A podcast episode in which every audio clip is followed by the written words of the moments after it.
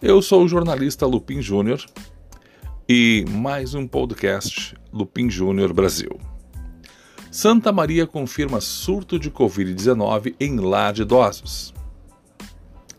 A Prefeitura de Santa Maria confirmou a existência de um surto de Covid-19 no lar Itagiba, localizado na rua Passo dos Weber, região norte da cidade.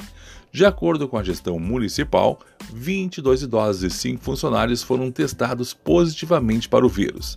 A residência abriga apenas idosos do sexo masculino. A coordenadora do abrigo, irmã Anja Carvalho Pereira, informou nesta segunda-feira que outras cinco religiosas que realizam trabalho voluntários no local fizeram um teste para a Covid-19. O resultado deverá ser conhecido nesta terça-feira.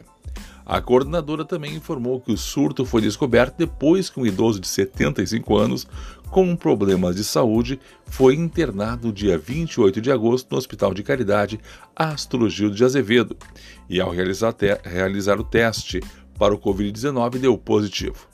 Segundo ela, tanto o idoso internado quanto os outros moradores do asilo são assintomáticos a Prefeitura informou, através do setor de vigilância em saúde, que acompanha a situação e promove normas para conter o surto no abrigo, que conta com 71 idosos oriundos de várias cidades da região centro do estado.